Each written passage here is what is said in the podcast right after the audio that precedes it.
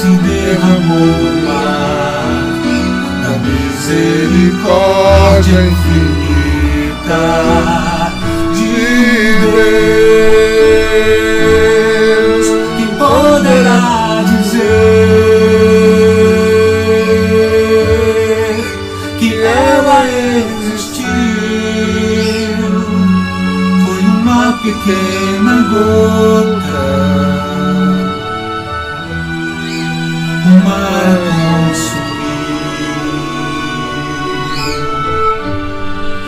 Uma pequena gota. O mar.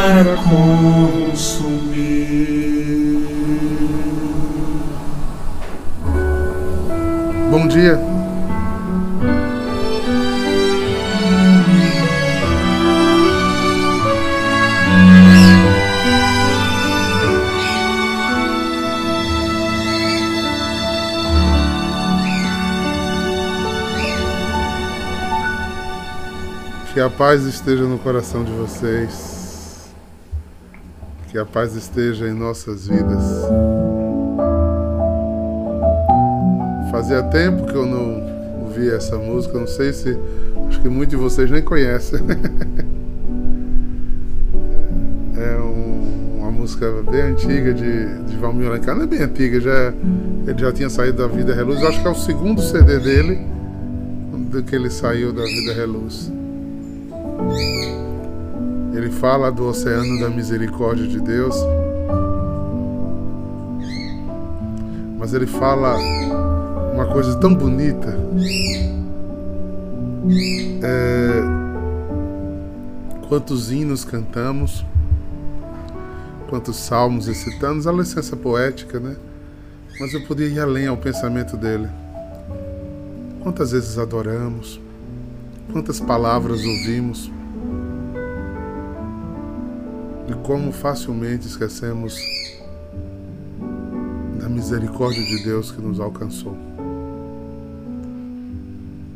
Da mão de Deus que disse que estaria conosco. Como facilmente nos perdemos da graça em detrimento ao nosso eu. E o nosso pecado nos afasta dessa graça. Nos afasta antecipadamente quando não acreditamos na misericórdia e no sustento de Deus, e nos afasta quando não acreditamos que, mesmo o que pecamos ou de errado fizemos, não haverá misericórdia para nós. Quantas vezes nas nossas vidas Deus nos perdoa e a gente não se perdoa? Quantas vezes na nossa vida Deus nos perdoa e os outros não nos perdoam? Mas quantas vezes também não damos nem chance de Deus falar conosco? Simplesmente nos colocamos ou como algozes ou como vítimas. Mas não existe nem só algoz, nem só vítima. Toda dor e doença ela é causada por uma relação de via de mão dupla. Ninguém está isento de tudo. Ninguém. Mas se a gente tivesse deixado a misericórdia de Deus nos alcançar, talvez a nossa mentalidade fosse outra, nosso olhar fosse outro, nosso time fosse outro, nossa mão fosse outra, nossa doçura fosse outra, nossa decisão fosse outra. Decide, pois, andar nas na luz, porque senão as trevas e o pecado nos consumirá. Pensemos nisso, irmãos. Diga a você mesmo nessa manhã de hoje. Talvez diga tantas vezes for necessário para você nunca mais esquecer. Eu tenho um Deus que olha por mim. Se o mundo não me reconhecer, se os homens não me reconhecerem, se as pessoas não me derem valor, eu tenho um Deus que se debruça do céu para olhar por mim, que morreu individualmente por mim, que tem todo apreço e perfeito amor por mim, imperfeito, frágil, pequeno e nu.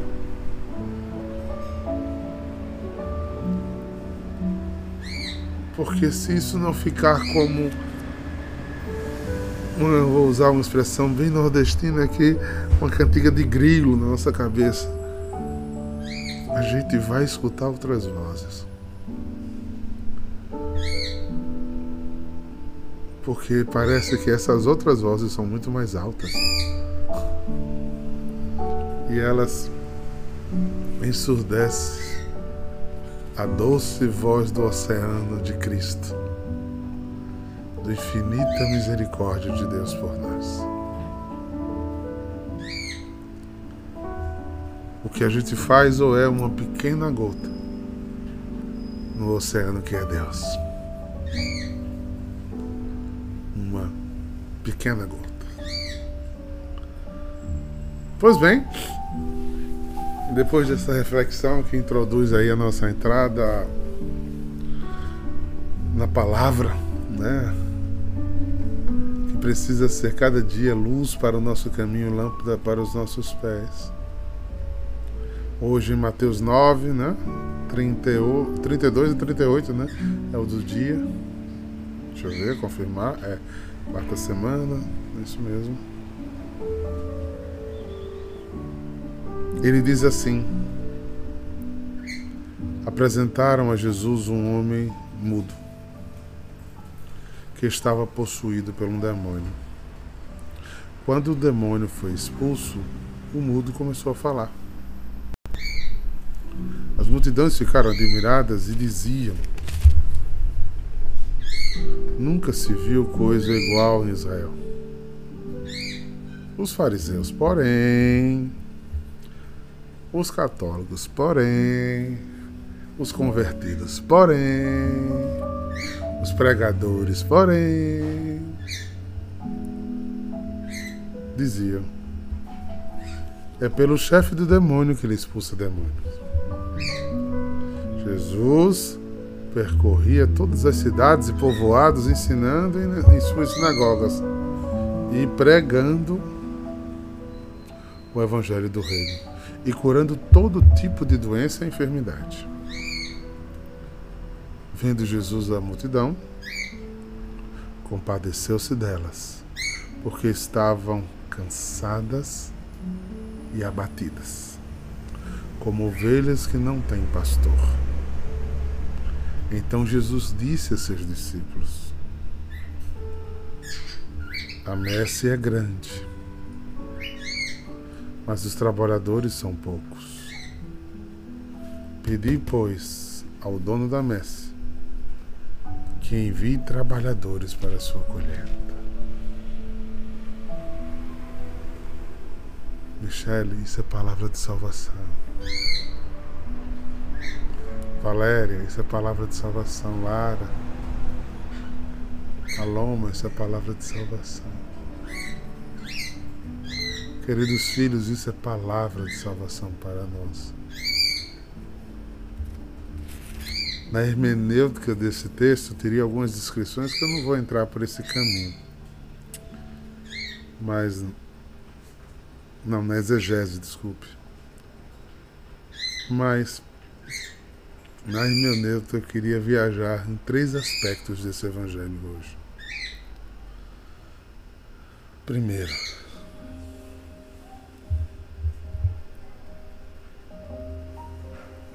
o demônio nos deixa mudo?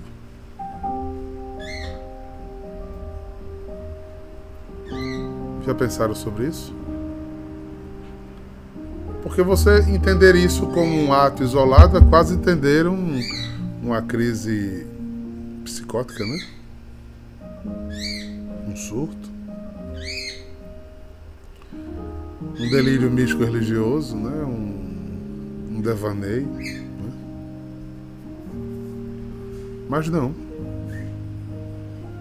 Se eu entrar nesse olhar teológico? Essa proposta de Mateus, que quer revelar um Jesus que nos devolve o poder de falar com Ele.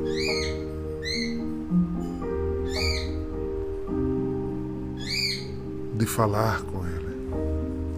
O fato é quando apresentaram a Jesus um homem mudo.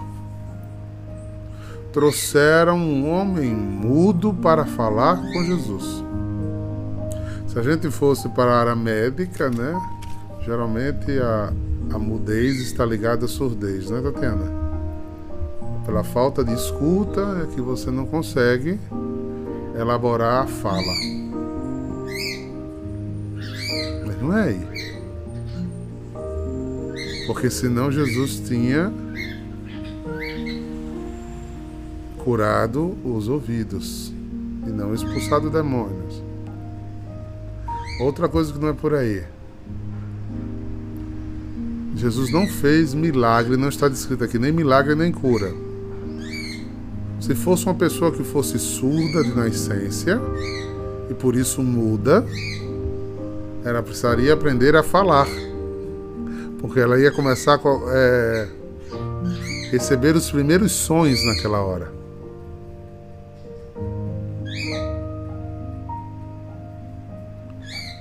Quando deixamos as trevas entrarem de porta dentro em nosso coração, nós vamos ficando surdos para a palavra de Deus. E a nossa fala não é mais a nossa a gente não fala mais com Deus, a gente fica mudo. Porque uma das coisas mais mais ardilosa do demônio é nos dar palavras de autossuficiência. É nos dar uma pseudo-verdade a qual eu monto as estratégias da minha vida e rejo minha vida. É a minha completa incapacidade de falar com Deus. Eu fico mudo. Todas as pessoas alcançadas pelo demônio, não preciso, não estou falando aqui de possessão, né? A linguagem aqui pode ser até uma linguagem figurada.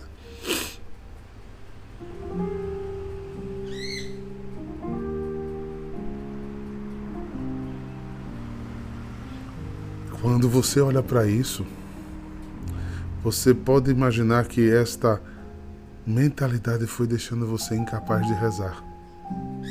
Quando eu vejo pessoas atormentadas pelo demônio, primeira frase que elas dizem: Eu não estou conseguindo ir à igreja, não estou conseguindo ir para a comunidade, não estou conseguindo rezar, não estou conseguindo ir à missa. E dentro da comunidade é, e eu não consigo nem escutar o Senhor. Geralmente não consegue nem falar comigo sobre isso. Fica mudo. Primeira pessoa que você toma abuso é do fundador. Primeira pessoa que você toma abuso é do fundador. E você fica completamente mudo. Veja, essa experiência não foi, repito, de cura nem de milagre o demônio saiu. Eu vou tornar hiperbólico a cena, certo? Saiu a cegueira, saiu a surdez, saiu a mudez. Tem certas áreas da nossa vida, se o demônio sair, a gente volta ao estado normal estado de salvo. Agora o demônio não entra sem consentimento. Tá? É bíblico, o demônio não pode nos invadir. Ele ofertou e você comprou. Ele lhe apresentou e você acreditou. Ele disse que ter ira era melhor do que ter perdão. Ele disse que ter sua verdade era melhor do que ter humildade. Ele disse a você que você é plena de razão e os outros todos estão errados. e você ficou mudo para Deus. Porque você não consegue rezar o Pai Nosso. Você consegue balbuciar palavras, como Jesus disse: Não multipliqueis palavras que não tenham sentido na alma, que não seja aquilo que você acredita. Então você não consegue orar o Pai Nosso. Você não consegue falar o sentido dele, porque você está mudo. Sua fala é vazia. Seu coração está longe dos meus caminhos. Salmo 94. Por isso lhe jurei: não entrarás no repouso prometido. Coração distante, mudo, não entrará nas promessas. Não beberá do néctar, não tomará leite e mel. Diácono, o senhor começa a falar dessas coisas, começa a me dar uma sensação de medo. Não. Repreenda. Toda vez que você me vê falar sobre essas coisas, tenha sede do Espírito Santo de Deus. Eu. É como alguém que está num naufrágio e o outro olha para você e diz: Vamos morrer. Você vai dizer: Não, eu vou lutar. eu não vou morrer, não. Morra você. Eu vou lutar. Foi por isso que ele disse: Eu não vou deixar vocês sozinhos, que sei que sozinho vocês vão ficar tudo mudo, surdo e cego. Então lute. Não com espadas, não com exército, mas com o Espírito Santo de Deus. Lutem. Lutem e repreenda vozes.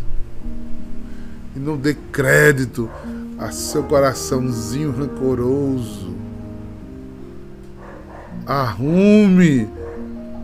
Arrume uma dobradeira para sua língua. Né? Pegue ela, dobre em quatro partes. E aquiete-se. Né? E aquiete-se. Quanto você mais fala, mais você erra. Quanto mais você murmura, mais longe de Deus você fica. Quem escuta murmúrio e dá tapinha nas costas é Satanás. Para Deus você fica mudo. Não sobe ao céu murmúrio, gente. O que é que chega diante do trono de dele? Louvor, ação de graça, fidelidade, misericórdia, coração contrito. Isso é que chega diante do trono do céu murmúrio, reclamação. Desce o elevador, não sobe. e desce e lá embaixo tem festa. Eita, tá na mão, tá no papo. tá rendido. é tudo que eles querem. Conseguimos convencer. Gente, a gente não consegue sair do tema do nosso retiro anual, né? Já o retiro anual está presente. Eu, o mundo e o demônio. Misericórdia. Vai ser o ano de reflexão sobre isso. Jesus. Água mole, empedadura, tá aqui por... Eita, cabecinha dura. Jesus ajuda a gente, Jesus ajuda a gente. A gente não quer ficar mudo, não. A gente quer que nossa palavra mais humilde, mais simples tenha sonância no céu. Já pensou que prazer espiritual você dizer assim? Acordei. Bendito seja o Deus que me permitiu mais um dia. E você ser cheio do Espírito Santo, porque o céu lhe ouviu imediatamente. Rapaz. Esse é o desejo de Deus para nós. Deus queria andar conosco no paraíso. Deus não queria a solidão do nosso coração, não, gente. Pelo amor de Deus. Essa luta. São Paulo, eu acho que identificou essa luta tão forte que no final dele explicar tanta coisa, olha, Veja o enredo da, da carta de Efésios. Ele começa falando sobre fidelidade, depois ele começa falando sobre obediência na igreja, no, no mundo secular. Depois ele diz: mulheres obedeçam seu marido, maridos amem suas mulheres como Cristo amou sua igreja. Depois que ele explica tudo isso no capítulo 6, diz: Mas olhe, saiba que para você fazer tudo isso, não é contra homens de carne e sangue que nós temos que lutar, mas contra principados e potestades, forças espirituais dos maus espalhadas sobre os ares que lutam todos os dias sem cessar para perderem almas. Ou seja, ele vai cancelar todas as outras falas no sentido de dizer, se você não tiver essa luta, você vai ficar mudo. Sua oração não chega em canto nenhum. Você não caminha. Você não caminha. É forte isso, né, gente? Segundo aspecto, Virgem Maria. Eu tô aqui. os fariseus, os convertidos, os adoradores, os pregadores, os católicos, os batizados no Espírito Santo disseram: Ele é pelo chefe dos demônios que ele expulsa os demônios. Qual o olhar sobre isso, irmãos?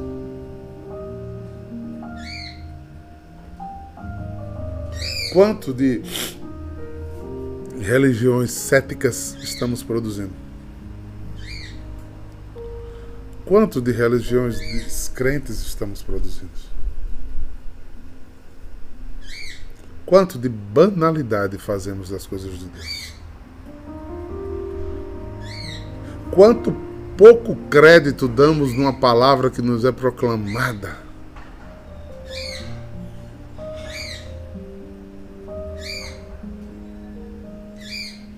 Eu vou dar um exemplo aqui.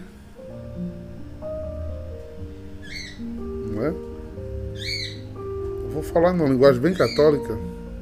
O quanto tomamos para nós uma, uma exortação apostólica do Papa. Quanto repensamos nossa caminhada. Ah, nem li o que ele falou, não.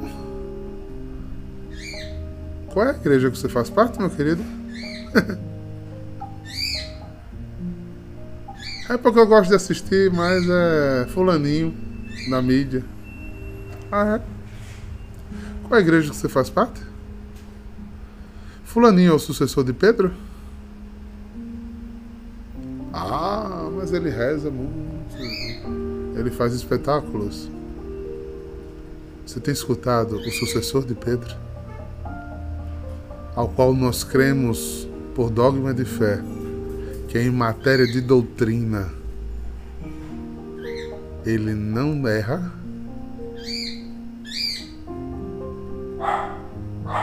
Você tem escutado o que o Santo Padre tem dito?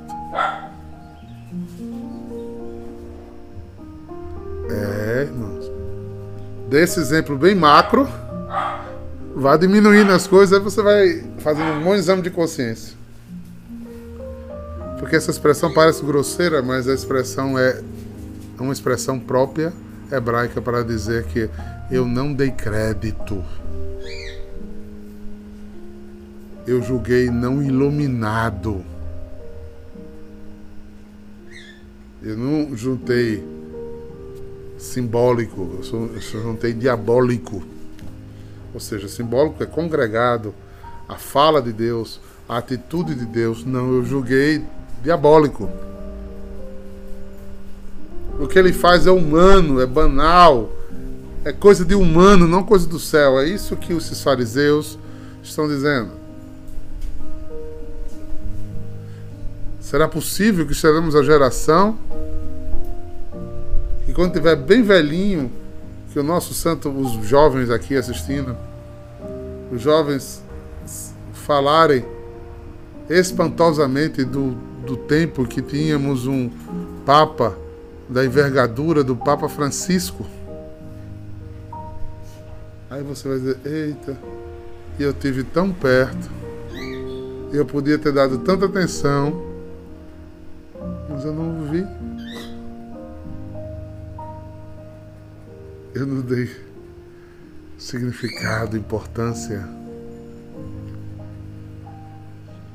A igreja manda profetas para os seus tempos.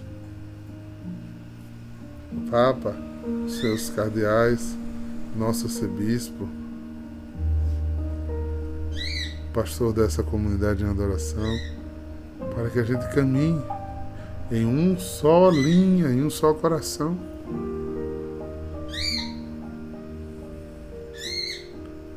O que é Espírito Santo? Desculpe, amigos em adoração que estão aqui, não é? Mas aí é uma fala muito própria para os membros da comunidade. Quando vimos a pregação do, do nosso bispo, Dom Delson, no dia da inauguração da capela, qual é a sensação que vocês tinham? Que foi a que eu tive. Ele estudou a espiritualidade da adoração. Ele leu nossa espiritualidade todinha. Sabe o que é o nome disso, gente? Espírito Santo de Deus, que nos põe numa linguagem só. E na maior humildade daquele senhor arcebispo, olha para trás, está lá gravado. Se eu tiver errado, me corrija, tu acha? Quem sou eu na fila do povo para corrigir um arcebispo? se, eu, se eu tiver errado, me corrija, diácono. Não, Eduardo, ele falou, né? Ele falava do nosso carisma como alguém que tinha pegado a espiritualidade e estudado. Queridos, preste atenção. Esse é o segundo aspecto. Terceiro, vendo Jesus as multidões, compadeceu-se delas porque estavam cansadas e abatidas, como ovelhas sem pastor. Quando nos deixamos cair com esses dois pecados aqui descritos em cima, qual é o sintoma da nossa alma espiritual? Cansado e abatido. E alguém cansada e abatida está longe do pastor. Quem fica cansado e abatido? Quem não tem pastor.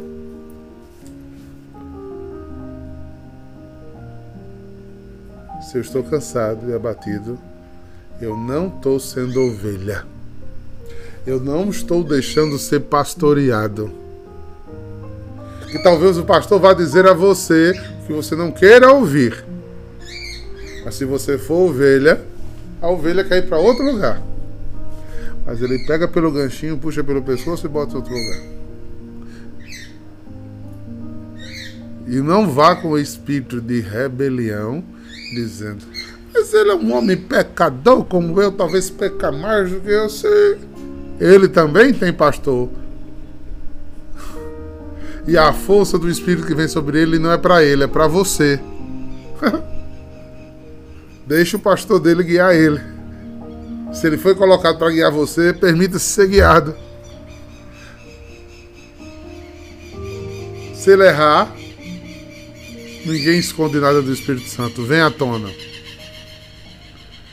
E se ele mandar você fazer uma coisa errada, que não seja de consciência, né? Que você não tenha consciência, lógico, entenda o que eu estou dizendo. Né? Eu vou olhar para para é, Carol Gugel aqui. Carol Gugel, atire em fulano. Não, lógico que ela não vai fazer, ela tem juízo. ela vai, inclusive, chamar um médico para me ajudar. Eu estou falando de coisas que ela não tem a consciência e que eu instruía ela. E ela, em obediência, me seguiu, mas era errada a minha instrução. Não se preocupe, que não cairá sobre você que é a ovelha. Cairá sobre o pastor que lhe conduziu mal. Não se torna nem pecado. É como a gente não gosta de ser obediente, né? É porque a gente não gosta de ser ovelha. É porque a gente não se permite ser pastoreado. É por isso que muitas vezes andamos cansados e abatidos. É por isso que muitas vezes andamos como alguém que está sem força de Ellen. Eu acho que essa é a reflexão que eu queria expressar no dia de hoje. Três aspectos, como disse Juliana Assis, um olhar diferente sobre esse texto, sim. Porque temos, às vezes, a, a, a inocência de pegar textos que, de relatos de Jesus e querer simplesmente ler: Ah, Jesus curou, oh, coisa boa, eu acredito que Jesus curou. Pronto. Terminou o texto. Se a gente olhasse por isso, pronto. Jesus expulsou, ele voltou a falar, pronto. Que milagre, coisa linda, louvado seja Deus. Jesus cura, Jesus liberta. Não, gente. Tem toda uma hermenêutica para que esse texto estivesse aqui. Tem todo um entendimento que a gente pode provocar ao pensamento porque esse texto foi colocado assim para nós. E a gente pode dizer. Então, família em adoração. E aqui é família no sentido mais amplo. Adoradores, amigo em adoração, você que nos assiste. Medite sobre essa palavra, deixe essa palavra incomodar a sua vida espiritual. Coloque a sua vida espiritual em um lugar de atenção. Nunca esqueça. O cuido da sua vida espiritual é a certeza de sua eternidade. Alguém aqui quer morrer? vocês não querem morrer, vamos cuidar da vida.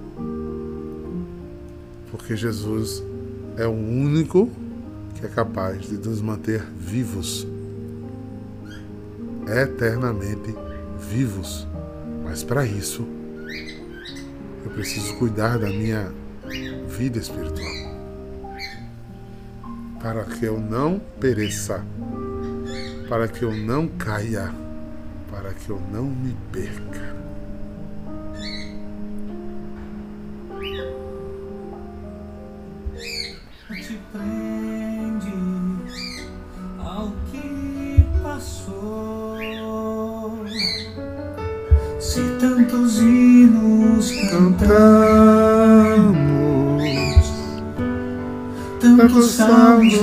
Recitamos falando da misericórdia infinita do Pai.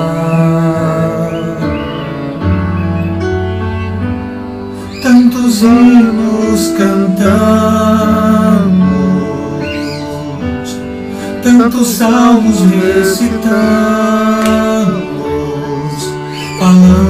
da misericórdia infinita do Pai.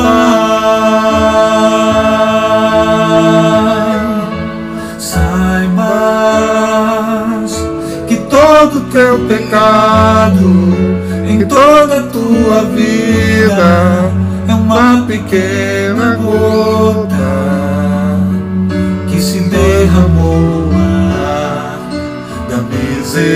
misericórdia infinita de Deus. Quem poderá dizer que ela existiu? Foi uma pequena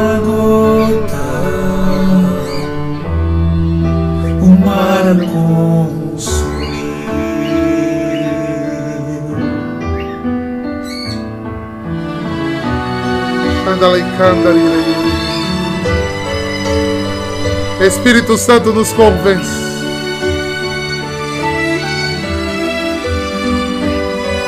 Abre a nossa boca com autoridade no Espírito, para que a nossa fala chegue ao céu, Senhor.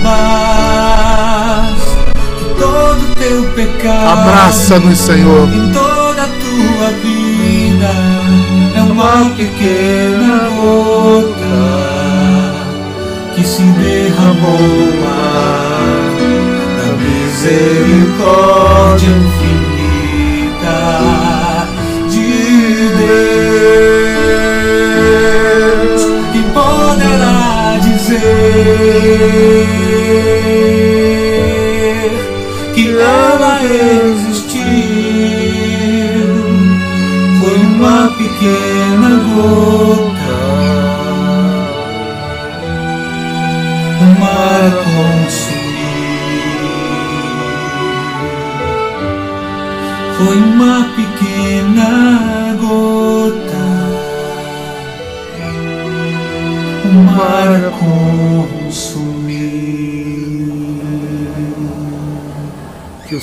abençoe e os guarde. Volva seu olhar para vós e vos dê a paz. Em nome do Pai, do Filho e do Espírito Santo. Amém. Queridos irmãos, estamos lutando este ano, esse, esse mês, para a gente conseguir fechar a campanha. Eu peço perdão de estar falando nisso todos os dias, mas é necessário que a gente o faça para que a gente possa vencer esse desafio. Hoje, 12%. Vamos, gente. É possível. Um por um, o amor faz maravilha. O Senhor canta conosco. É aos pouquinhos que a gente vai chegando ao lugar onde Deus deseja. Deus nos dê um santo dia santo dia a você. Shalom!